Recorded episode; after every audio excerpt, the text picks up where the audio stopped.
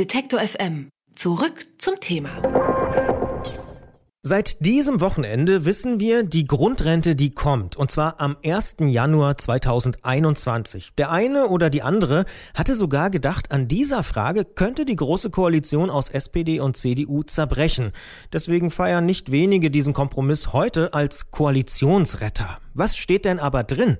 Künftig bekommt jede und jeder, der mindestens 35 Jahre gearbeitet hat, 10 Prozent mehr als in der Grundsicherung. Also 10 Prozent mehr als beim sogenannten Hartz IV für Rentner.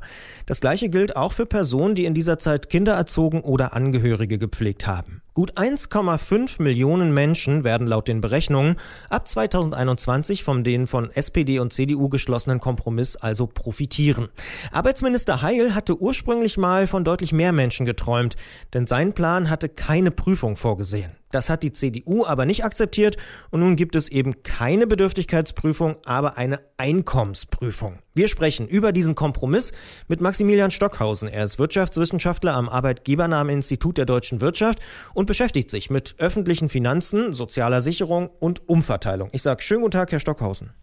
Schönen guten Tag auch von meiner Seite.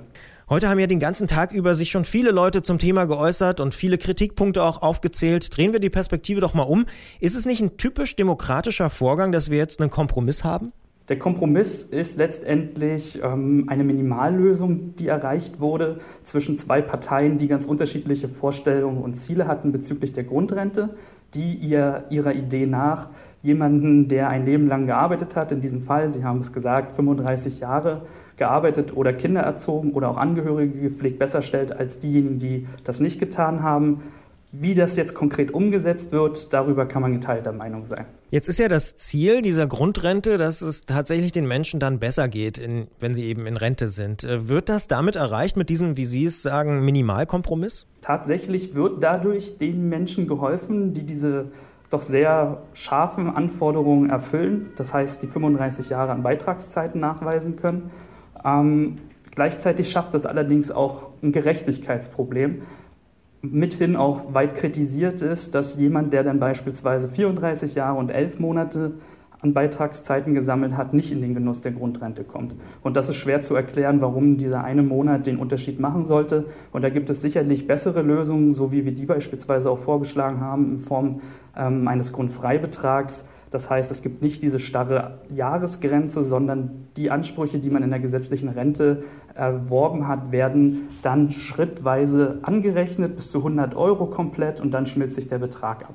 Das wäre eine Alternative dazu gewesen, wo es dieses Problem nicht gegeben hätte. Haben Sie denn Hoffnung, dass solche Alternativen in Zukunft vielleicht dann doch nochmal diskutiert werden? Zum jetzigen Zeitpunkt sind die Details zur Grundrente ja noch recht unklar. Es gibt die Eckpunkte, die wir jetzt kurz angesprochen haben. Letztendlich ist es immer denkbar, dass sich das noch verändern wird. Vielleicht nicht in dieser großen Koalition, aber die Grundrente wird ja auch erst zum Jahr 2021 eingeführt. Welche Änderungen sich danach ergeben, das wird äh, abzuwarten sein. Jetzt ist ja das große Ziel, ähm, das haben Sie auch schon angesprochen, tatsächlich die Armut zu verringern. Und man hat große Bedenken, dass dort viele Menschen in die Armut geraten könnten in Zukunft.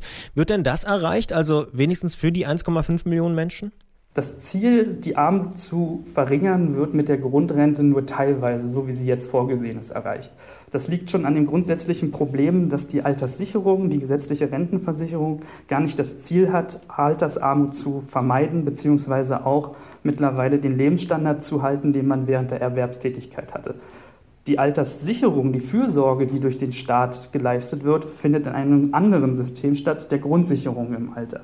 Man kann darüber streiten und dann sind wir wieder beim demokratischen Prozess und dem Ringen der Parteien darum, wie das letztendlich genau ausgestaltet werden soll, ist denn die Höhe der Grundsicherungsleistung. Aber vom Prinzip her führt man jetzt mit der Grundrente ein Instrument ein, was Altersarmut verhindern soll, aber in diesem System der Rentenversicherung falsch aufgehoben ist. Jetzt werden ja dann ab 2021 die Rentenansprüche neu berechnet. Sie haben auch schon gesagt, mit Einschränkungen, man weiß ja noch nicht so ganz genau, wie das dann laufen soll, aber was bedeutet das denn genau? Wie werden diese Ansprüche denn neu berechnet? Also was kommt denn da hinzu? Vom Prinzip her, und das ist ja Ziel der Politik und der Lösung, die man jetzt gefunden hat, ist, dass die Leute selber das nicht beantragen müssen, sondern dass eine ja, bürgerfreundliche ähm, Überprüfung von Seiten der Ämter stattfindet, hier von der Rentenversicherung und den Finanzämtern, so wie der derzeitige Stand ist.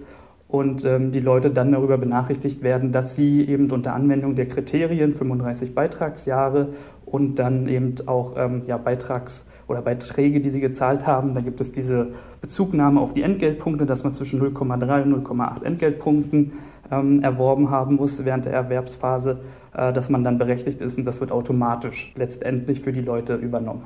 Jetzt haben Sie auch schon angesprochen, dass aus Ihrer Perspektive da, ich sag mal, ähm, die richtige Idee im falschen System umgesetzt wurde. Jetzt sollen auch zum Jahreswechsel ja die Beiträge zur Arbeitslosenversicherung auf 2,5 Prozent und dann später nochmal auf um 0,1 Prozentpunkte nochmal weiter sinken.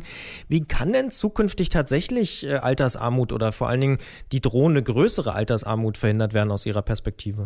Ich denke, die beste Politik zur Vermeidung von Altersarmut ist die Sicherung von Beschäftigung. Das ist der erste Schritt, weil wir sehen regelmäßig ähm, der Faktor, der über Armutsgefährdung überhaupt entscheidet, ob nun im Alter oder dann auch noch während der Erwerbsphase, ist die Frage, habe ich Arbeit oder habe ich keine?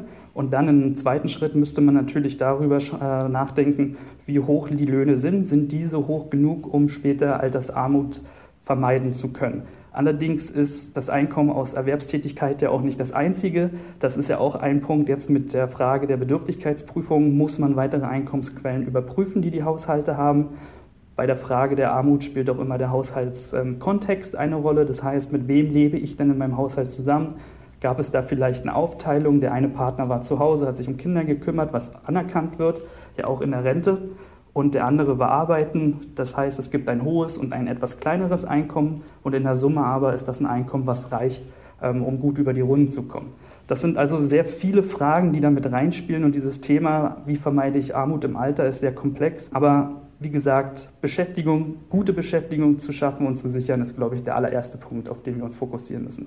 Das heißt, aus Ihrer Sicht sind die Tarifparteien auch gefragt, also Gewerkschaften und eben vor allen Dingen auch Arbeitgeber mit höheren Löhnen? Sicherlich muss man immer schauen, dass man Löhne nicht von der Politik her setzt. Wir haben die Mindestlohnkommission, die arbeitet, die regelmäßig überprüft, ob dieser beispielsweise angehoben werden muss. Da spielt eine Rolle, wie die allgemeine Lohnentwicklung ist, wie die Preisentwicklung ist.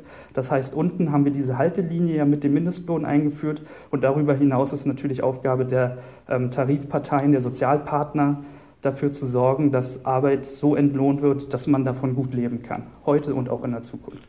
Das sagt Maximilian Stockhausen. Er ist Wirtschaftswissenschaftler am Arbeitgebernahen Institut der deutschen Wirtschaft in Köln.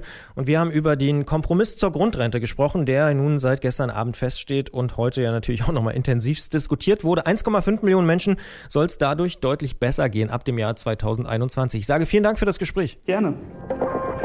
Alle Beiträge, Reportagen und Interviews können Sie jederzeit nachhören im Netz auf detektor.fm.